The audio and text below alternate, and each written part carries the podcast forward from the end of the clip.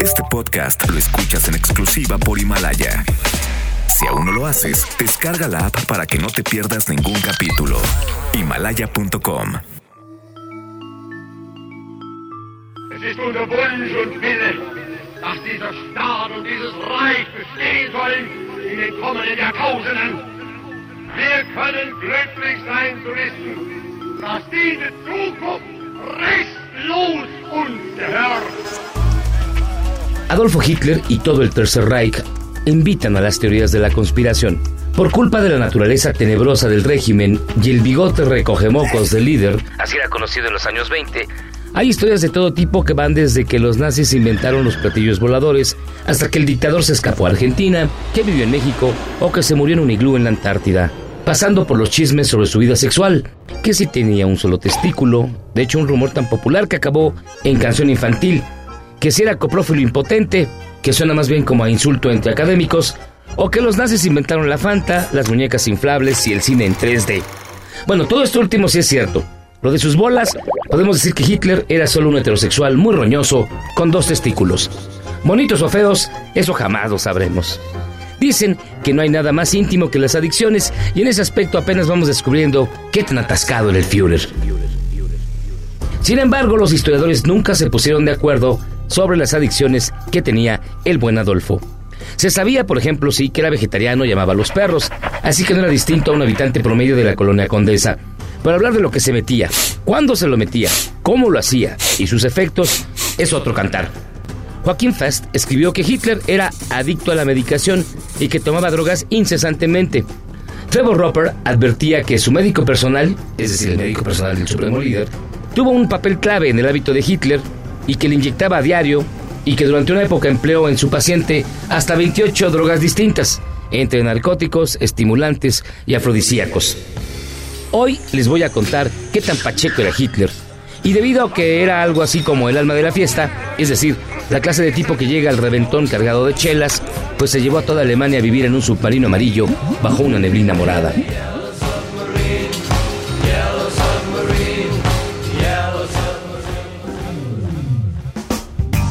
Dicen que la Revolución Mexicana se hizo al ritmo de la marihuana. La Segunda Guerra Mundial no fue muy diferente. A ver, para empezar, debemos recordar que la Alemania de los años 20 era un gigantesco rey de ingesta galopante y afters en forma de territorios anexionables. En 1926, el país era líder mundial de exportación de heroína. Bayer la sintetizó en 1897 y dominaba el 80% del mercado mundial de la cocaína. Cocaína Merck, por cierto, era muy famosa por su pureza. En 1937, Fritz Hochschild, de la farmacéutica Temmler, sintetizó la metanfetamina, que se comercializó con el nombre de Pervitin, adelantándose así por varias décadas a Walter White y Jesse Pinkman. Los nazis, expertos en vivir a Dios rogando y con el mazo dando, vieron en aquel medicamento mágico una antidroga multiuso que sustituía el morfinismo. Del, y aquí déjenme notar las comillas, judío intelectual de la gran ciudad, se cierran comillas, y que a la vez contrarrestaba la, y aquí otra vez voy a usar las comillas, perdónenme, denegación del rendimiento, que en mexicano se sería como la hueva del pueblo. El pervitín se vendió con más éxito que las tortas de chilaquiles en la Condesa. Incluso salieron al mercado bombones de metanfetamina. Y a partir de 1939 empezaron a considerarse sus aplicaciones militares, como no. El comandante Otto F. Ranke era director del Instituto de Fisiología General y de Defensa. Sus enemigos principales eran el sueño, el cansancio, las ideas de deserción que suele alimentar la soldadesca a la que le llueven balas y otros detallitos por ahí. Ahí entró en juego el pervitín, un potente euforizante que elevaba el ánimo, aniquilaba el sopor y te permitía estar varios días despierto, apretando las quijadas, creyéndote una mezcla de Carlomagno y Thor, aunque fueses un flaco quesero de Múnich. Esa especie de droguense ahora y paguen después empezó a distribuirse entre las tropas en 1939, lo que explica la fuerza motriz de la Blitzkrieg, es decir, la guerra relámpago. Los conductores de tanques de la Wehrmacht que cruzaron el Vístula al invadir Polonia iban tan colocados que en lugar de Wagner hubieran preferido escuchar a Jimi Hendrix o Steppenwolf.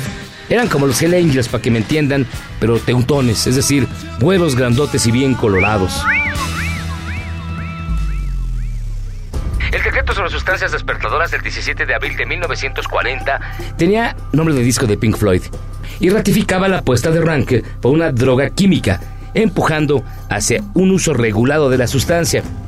La dosis recomendada para estos buenos soldados era de una pastilla diaria, dos para prevenir, esto por la noche, y en caso necesario, una o dos más cada tres o cuatro horas. Es decir, estaban hasta el queque. Esa cantidad es lo que los adictos y especialistas en meta calificarían como una dosis heroica.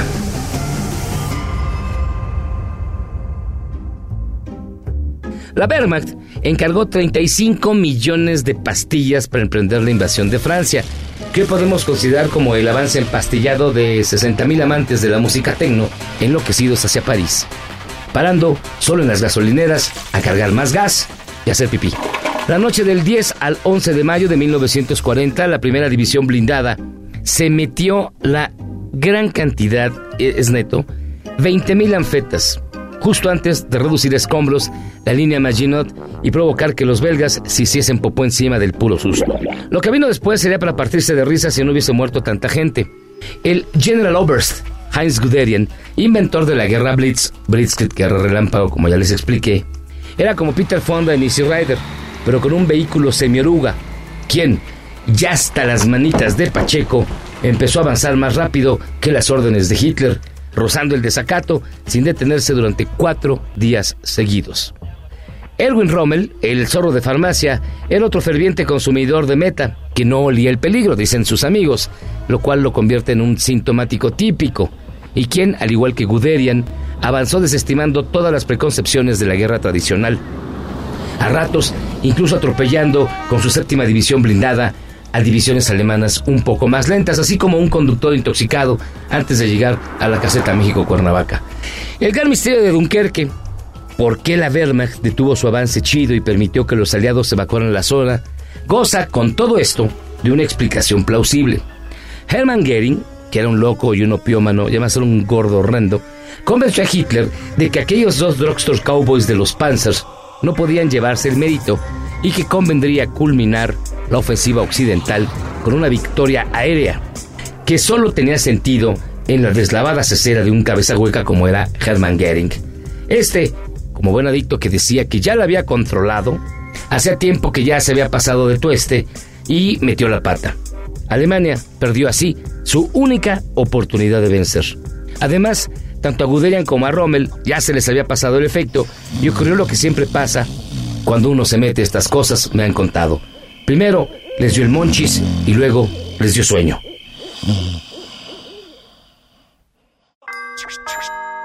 Desde ahí todo fue descenso, como la peor resaca de éxtasis de la historia, o como cuando hubo que recoger la basura al terminar Woodstock, o como cuando uno busca sus pantalones al terminar la orgía. Aunque los químicos del Tercer Reich estaban tan encarrerados que luego crearon un potentísimo fármaco llamado D-9 un speedball de tal potencia que miren, contenía 5 miligramos de oxicodona, 5 miligramos de cocaína y 3 miligramos de metanfetamina, que producía, entre otras cosas, parálisis paulatina del sistema nervioso central y obstaculizaba más que contribuía al esfuerzo de guerra. Además de plano, sí los dejaba bien melones. Todo esto es la introducción al tema y en el siguiente podcast les voy a contar lo que hacía el buen Adolfo Hitler y cómo el destino del pueblo alemán, y en buena medida del mundo occidental, estuvo durante 15 años en manos de un pseudomédico más intoxicado que Bob Marley el día de la independencia de Jamaica. Este podcast lo escuchas en exclusiva por Himalaya.